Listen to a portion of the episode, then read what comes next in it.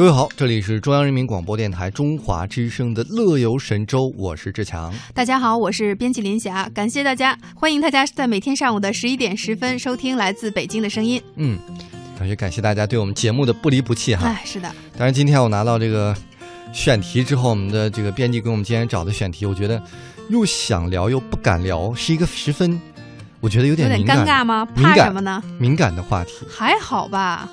难道你自己有这种困扰吗？我觉得这这这个不好说这个界限，哦我我觉得应该揭晓谜底了哈。我们今天互动话题是来说一说这个男女之间呀，异性之间，他到底有没有纯洁的友谊呢？其实这个话题也是老生常谈了。老生常谈。嗯，之前很多人一提到这个话题呢，就会把自己摘得特别干净。我和谁谁之间那是纯洁的友谊啊！这不是一般都是面对着自己女朋友解释的时候都是摘的特别干净吗？我和谁谁谁呀、啊那都是特别纯洁的。嗯，但是这个到底纯不纯洁呢？到底该不该有呢？这个好像没有一个不能说正确或者是占多占少的一个答案，每个人心中可能有一个自己的答案。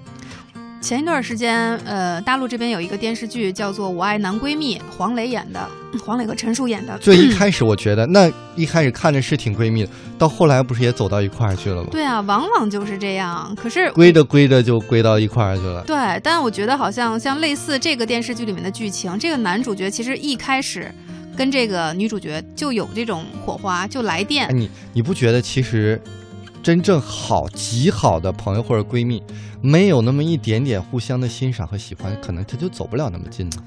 或者说，有的人就是纯粹是为了追到这个女孩，然后埋伏在她身边，就希望这个日久生情，借用这一招把她拿下，哎呀，也有这种可能、啊。这阴谋论，那那个男闺蜜牺牲也很大呀。你像那个刚才林霞说电视剧里面那男闺蜜，虽然很喜欢，但是也给陈数演的女主角找了不少的男朋友、嗯相亲对象，好像对吧？就是一开始一定要一种特别自然的方式，不能让对方有丝毫的一丝的这种怀疑，或者说对他抱有这种觉得他好像目的不纯什么的，你怎么接近我啊？就是一定得让他把这个心放下来，放下来之后，哎，慢慢慢慢的再把他的心扉向你逐一打开，你越来越了解他的情况下。这女人，尤其是这种情况下，往往都是尽管像陈数啊，就是在电视剧里演的外表是一个很强势的那样一个女性，但她也总有柔软的一面，或者说有内心需要呃需要有人去关怀的这样的时刻。那如果在这个时候你能够回回都把握住这个时机，在她最需要的时候出现的话，那我觉得肯定是早晚都会能获得这个女士的芳心啊。但是我为什么听完了你的这个解释，我觉得我们男同胞好可怜啊，要忍辱负重、还有一种啊，其实卧薪尝胆的。对，如果是我的话，我会觉得这个题目其实确实是有这种所谓纯洁的这种友谊还是有的。比如说，如果两个人就是那种从一开始你就觉得他完全不是你喜欢的类型，就是属于很放心的那种。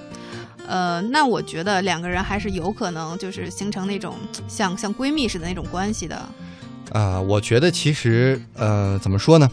有没有纯友谊的？有，但是应该像刘霞说有条件，嗯比如说觉得对方真的特别难看，不可能，这太狠了哈。不是太难看，颜值太低的，好像当闺蜜都有点那个。要不然就是对方也有男朋友或者已经结婚了，这种完全没有可能的，也许也会有纯友谊。是对方如果结婚了，可你有没有想过对方的另一半儿怎么去看待你们之间的关系呢？也是很复杂的，而且往往哦是，这样。不能走得太近了。对对对，就是如果一方已经结婚的话，你看吧，他们俩的哎关系绝对会发生一些变化。其实你说到这儿，我我突然想到最近比较流行的一个一种关系了，叫做 gay 蜜。你知道这种老公都很放心的，好基友是吗？不是好基友，就是我老婆的男闺蜜嘛。啊，但是他是个 gay 啊，哦，对，就就很放心嘛这种。是，就看他是不是真 gay 还是假 gay 了，是是装的吗？那你这个 隐藏太狠了，太太深了，有点像前一段时间那个，呃，叫什么白呃日烈日灼心烈心，日灼心，这一 这真是忍辱负重啊！对，忍辱负重那种是一种渗透式的，但是其实我我们知道，就是奋斗奋斗那个电视剧里面，他演的那种就是多人之间的友谊，虽然呃就是不止一对哈，就是很多个人男男女女这种，我觉得这种大波的这种友谊是没有问题的，肯定是能经得起考验的。我觉得，就是他不是一个人两个人之间的。就有点像《六人行》啊，对对对对，还有这个老友记里面的那种。我最喜欢的美剧，然后《How I Met Your Mother》这种，嗯这还比较好的。对啊但是其实我突然，你知道，我看到这个话题，我就想引申一下，我觉得可以加一个副的今天的讨论话题，大家也可以讨论一下。先问一下林霞，嗯你觉得这个男闺蜜和女闺蜜特别好的那种啊，嗯，离备胎到底有多远呢？很远，对我来说还挺远的。那不是你，你别对你来说，你是个正直的人，我知道。你认为这个事儿，呃，你觉得会不会我觉得通常是这样有的人把它当作备尤其是女性来说，一定会找备胎的，就是我就哎这么我我觉得一般都会是，就是因为有些时候，比如说，即便是已经结婚的这个小夫妻，那夫妻生活遇到一些不和谐的状态的时候，他特别希望有找一个倾诉的对象，而有些话可能讲起来跟自己的同性去讲的话，他不一定能够理解但你。说你现在描述这些都是仅仅是男闺蜜啊，嗯，这还没有什么备胎的特征出出现呢。备胎的特征呢？备胎就有可能上位嘛？对啊，那就是那就备胎的话，就有可能就是一开始就有点暧昧的这种关系了。所以就是明知道对方对你，呃，就是图嗯谋不轨，或者说就是有一些想法的这种情况下，把她当做备胎，或者说把她当做闺蜜的话，那那这种就是很容易就是发生这种现象，我觉得。哎呀，所以今天话题有没有感觉好刺激啊？我都不敢往下深想了。哎呀，这这这个其实还好吧，我觉得就是在于嗯自己。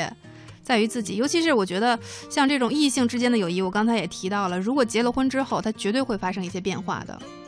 升华了。嗯，就肯定会去离拉远的。结婚之前大家还是小心点啊。哎呀，我觉得今天聊得很开心，也希望大家能够加入到我们今天的互动话题当中来，就是来聊一聊，呃，大家觉得异性之间有纯洁的友谊吗？啊，你觉得这个异性男女朋友特别好的那一种，离备胎又有多远呢？都可以到我们的互动话题、我们的互动社区来聊一聊你的看法。